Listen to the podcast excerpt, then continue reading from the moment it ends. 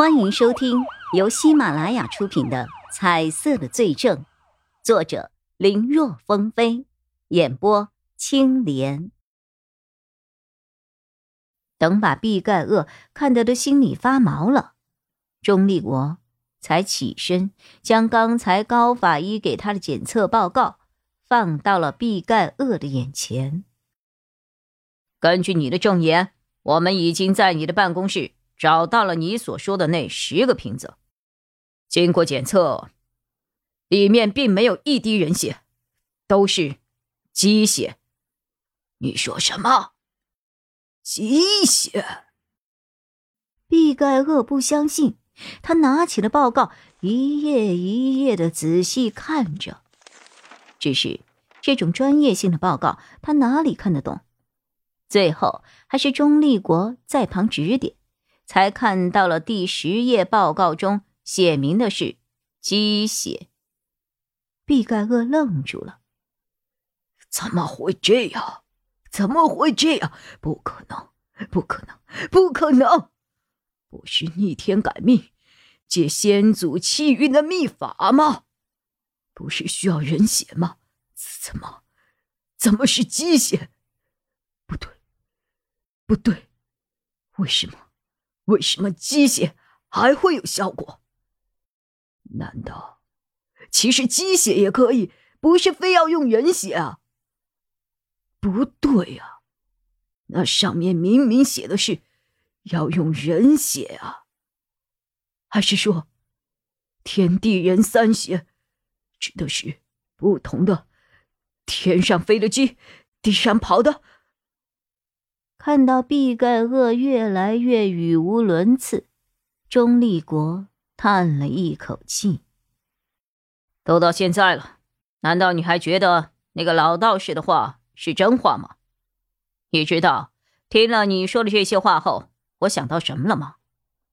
你的成功并不是因为什么秘法带来的，是你自己克服了那一个个的难关。你所拥有的一切，只是因为你自己。足够努力，我，我足够努力。毕盖厄愣住了。我虽然不了解你妻子和你秘书的情况，但造成他们俩在一起的结果，难道和你没有丝毫关系吗？你的过于激进，让你时常会忽略周围的人。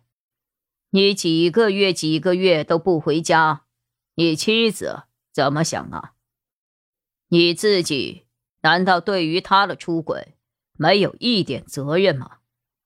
你提到的秘书，我也查过他了。虽然你说和他是朋友，但是你在用这个人之前有好好的了解过吗？他在村子里除了读书写诗，还有就是赌。这一点。你真的有了解吗？我看没有吧。你只是盲目的觉得可以信任他，可是这种信任对他而言，其实只是一种放纵罢了。他所做的那些事情，难道你自己也没有一点责任吗？我我，钟立国的话让毕盖厄一句话都说不上来。只是，过往的一幕幕开始在他的脑中不断的回溯。他不是一个愚蠢的人，否则也不可能有今天的一切。可同时，他又的确是一个愚蠢的人，因为他自己钻了自己的牛角尖。公司、家庭，一件件的压在他的心里。让他从来没有一天是像现在这样冷静的去审视过往的。当一桩桩、一件件的事情重新浮现在脑海中的时候，他忽然有了几分明悟。我呀，我呀，我呀！毕盖厄的吼声在审讯室里。回荡着。空无一人的专案组办公室里，叶一辉坐在角落里发着呆。作为警察，他也处理过不少的警情，类似的审讯也不是没有参与过，但没有一次像今天这样让他感觉到疲惫的。都说，可怜之人必有可恨之处。他以前还不是很理解，都可怜了，为什么还可恨呢？今天他好像明白了一些。毕盖恶做的那些事情，手段是令人发指的，结果又是可悲可叹的。可不管为了什么，有的底线是绝对不能触碰，更不能去冲破的。去冲破了，对自己没有任何好处，对那些被伤害的人，更是一生无法抹灭的伤痛。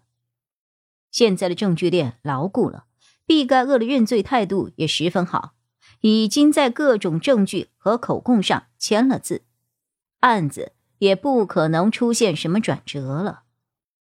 不管之后如何审判，都无法让那些人逝去的亲人再活过来了。但至少在心理上，或许能有些许安慰吧。案子的结束让叶一辉的心里稍稍的放松了一些，但随之而来的却是深深的疑惑：我的眼睛，我的眼睛到底是怎么回事啊？叶一辉发现。随着审讯的结束，毕盖厄在供诉上签字认罪之后，他身上的颜色就突然消失了。这一幕和先前他抓到徐洪成的时候一模一样，颜色从有到无。